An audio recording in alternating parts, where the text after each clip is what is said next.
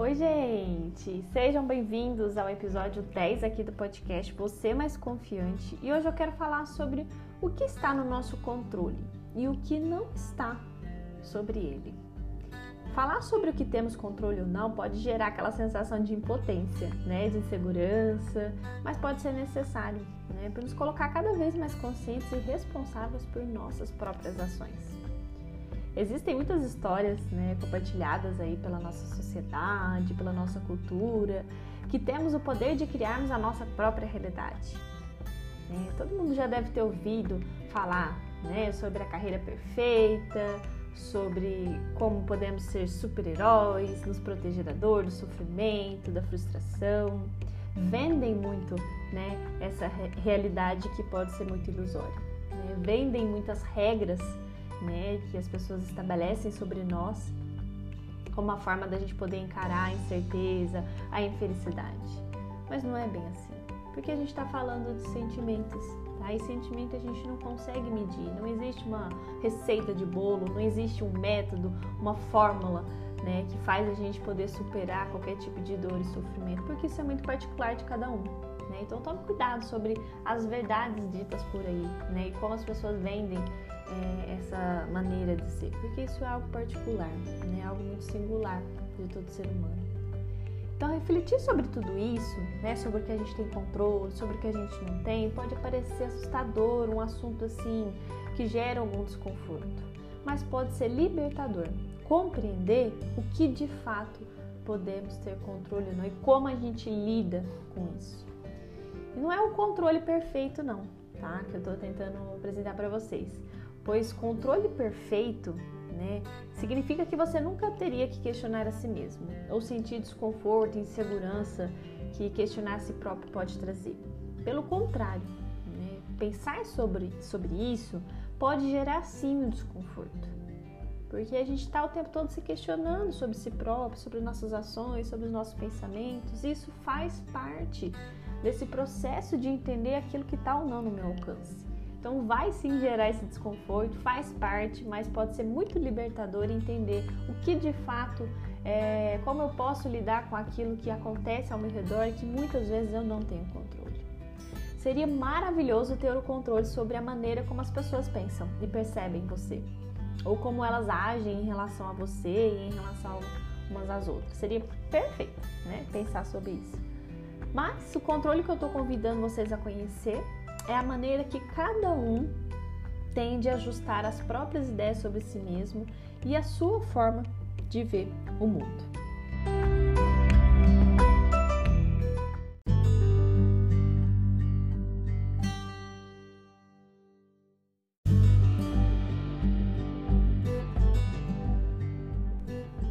E a primeira dica é mantenha-se próximo do seu coração, daquilo que você sente, Viver se preocupando com o que não pode controlar não é o jeito mais saudável de viver.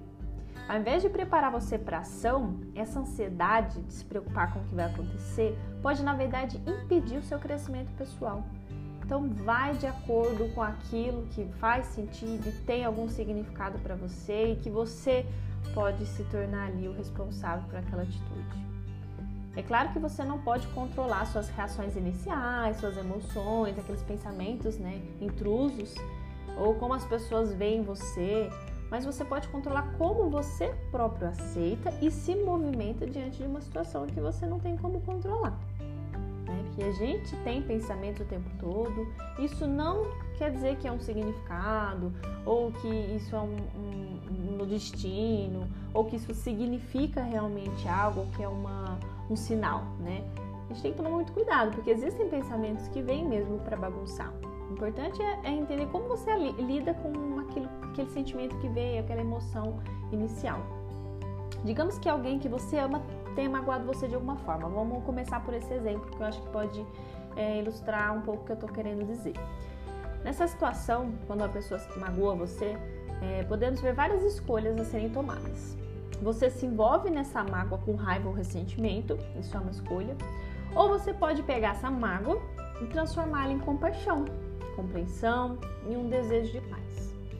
Ou você confronta essa pessoa, tenta ferir os sentimentos dela também, ou tenta fazê-la se sentir culpada. Também é uma escolha. Ou você abre uma discussão que pode ajudar a nutrir o relacionamento. Entende quantas escolhas que eu tenho diante de uma única situação? Você não pode controlar o fato dessa pessoa te ferir, nem mesmo pode controlar o sentimento de mágoa que vem é, por trás disso. Mas o que você pode controlar é o que fazer com essa situação. Você pode escolher o caminho que quer tomar, mesmo que não tenha certeza de onde esse caminho vai te levar. E sempre se lembre: não somos o que nos acontece, somos o que fazemos com aquilo que nos acontece. Eu não posso controlar isso que me aconteceu, da pessoa me magoar, mas eu posso fazer algo a partir disso.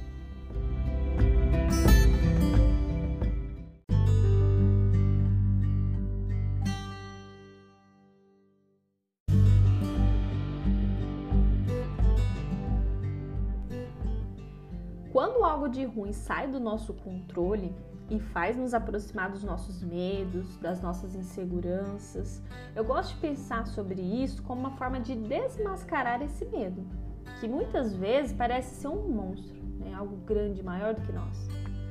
E eles devem parecer ameaçadores e perigosos, não tenho dúvida.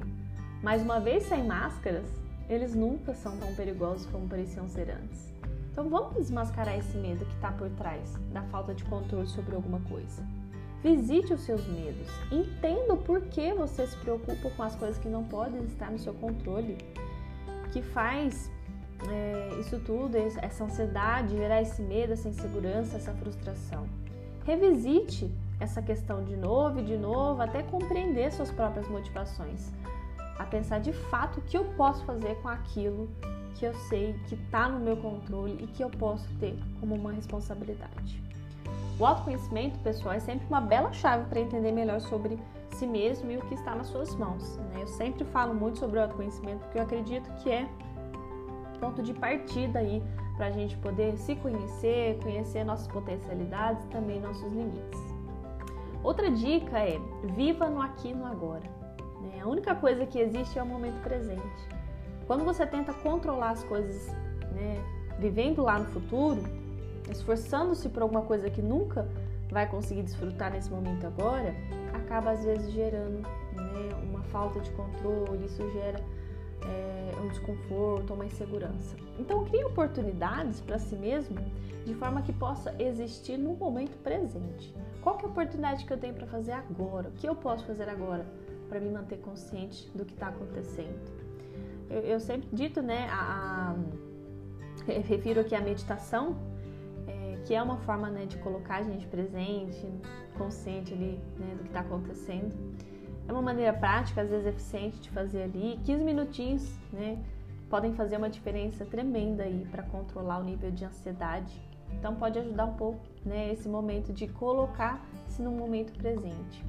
Mas as reflexões, o autoconhecimento, isso pode gerar sim né, uma, uma consciência do momento presente é muito benéfica para quem está tentando né, entender um pouco sobre o controle aí.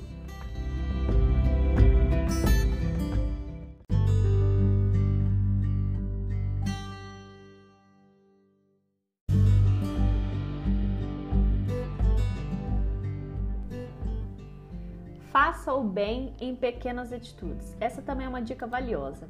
Muito da ansiedade gerada pela necessidade do controle é sobre o mundo, né, em geral.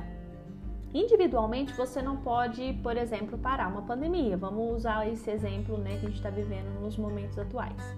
Mas você pode tomar pequenas medidas, né, para contribuir de certa, de certa forma, de certa maneira. Cuidado com a tua saúde, certo? Pode ser algo que você possa fazer, depende de você o distanciamento, se possível, o isolamento, são coisas que você pode estar fazendo por você e você ter o controle sobre aquilo.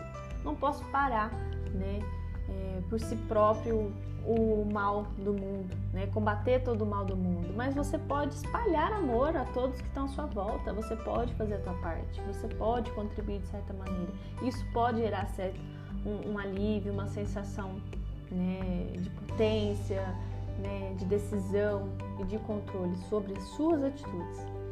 Onde quer que você veja uma oportunidade para fazer o bem, use-o.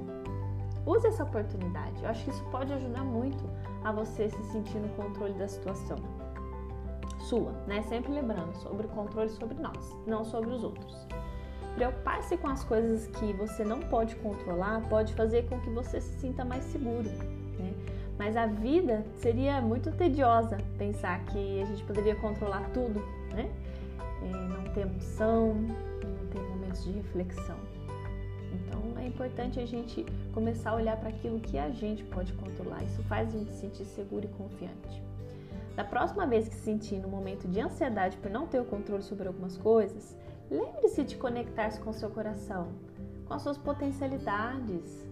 Seja resiliente e gentilmente, dê, a si mesmo a permissão de viver de acordo com as suas possibilidades. Então, viva o momento presente, cuide do que você possa fazer que esteja no seu alcance. Espero que tenha gostado um pouco sobre esse, esse assunto e até o próximo episódio.